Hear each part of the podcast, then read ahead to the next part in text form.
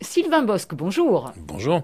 Alors cette vente est la plus grosse vente commerciale d'appareils au monde. Absolument, c'est la plus grosse commande jamais enregistrée pour des avions civils. C'est une excellente nouvelle, notamment pour euh, l'industrie aéronautique euh, française et européenne. Ce marché concerne des appareils, mais il concerne aussi la maintenance. Autour des avions, il y a tout un écosystème qui va se mettre en place pour pouvoir exploiter ces appareils. Mais derrière, il y a un autre énorme contrat qui a été signé, donc autour des moteurs CFM, qui équipe aussi bien les avions Airbus que les avions Boeing. Il va falloir créer tout un écosystème pour pouvoir maintenir ces moteurs. Il faut former des mécaniciens, monter des ateliers. Et pourquoi est-ce que c'est l'Inde qui peut se permettre? Tout simplement parce que c'est un marché gigantesque et qui a été très sous-exploité jusqu'à présent. Et avec un marché domestique aussi vaste, plus d'un milliard d'habitants, euh, on pense que l'aviation va se développer énormément. Donc il y a un gros rattrapage. Moitié une flotte européenne, Airbus, moitié une flotte américaine avec euh, Boeing. Ça veut dire que les Indiens sont assez malins, ils mettent pas leurs œufs dans le même panier? Oui, parce que c'est énorme quantité de toute façon. Airbus n'aurait jamais pu tout produire s'ils avaient, ou, Boeing d'ailleurs. On a l'impression que c'est une affaire très politique, hein, parce que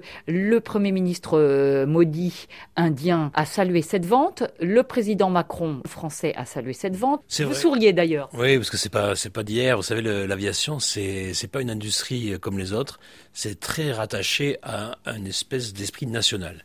les compagnies sont des porte-drapeaux. Parce qu'elles s'appellent Air India. Air India, Air France, British Airways, quelque chose qui se rapproche de la diplomatie. Les constructeurs aéronautiques sont aussi euh, très très adossés à leurs États parce que ce sont des industries stratégiques et en général aussi les constructeurs civils ont une activité militaire qui est très importante. Un avion long courrier va être à 120, 150 millions de dollars pièce. Donc quand on en prend 200 d'un coup, vous imaginez les montants en jeu. L'Inde a une stratégie.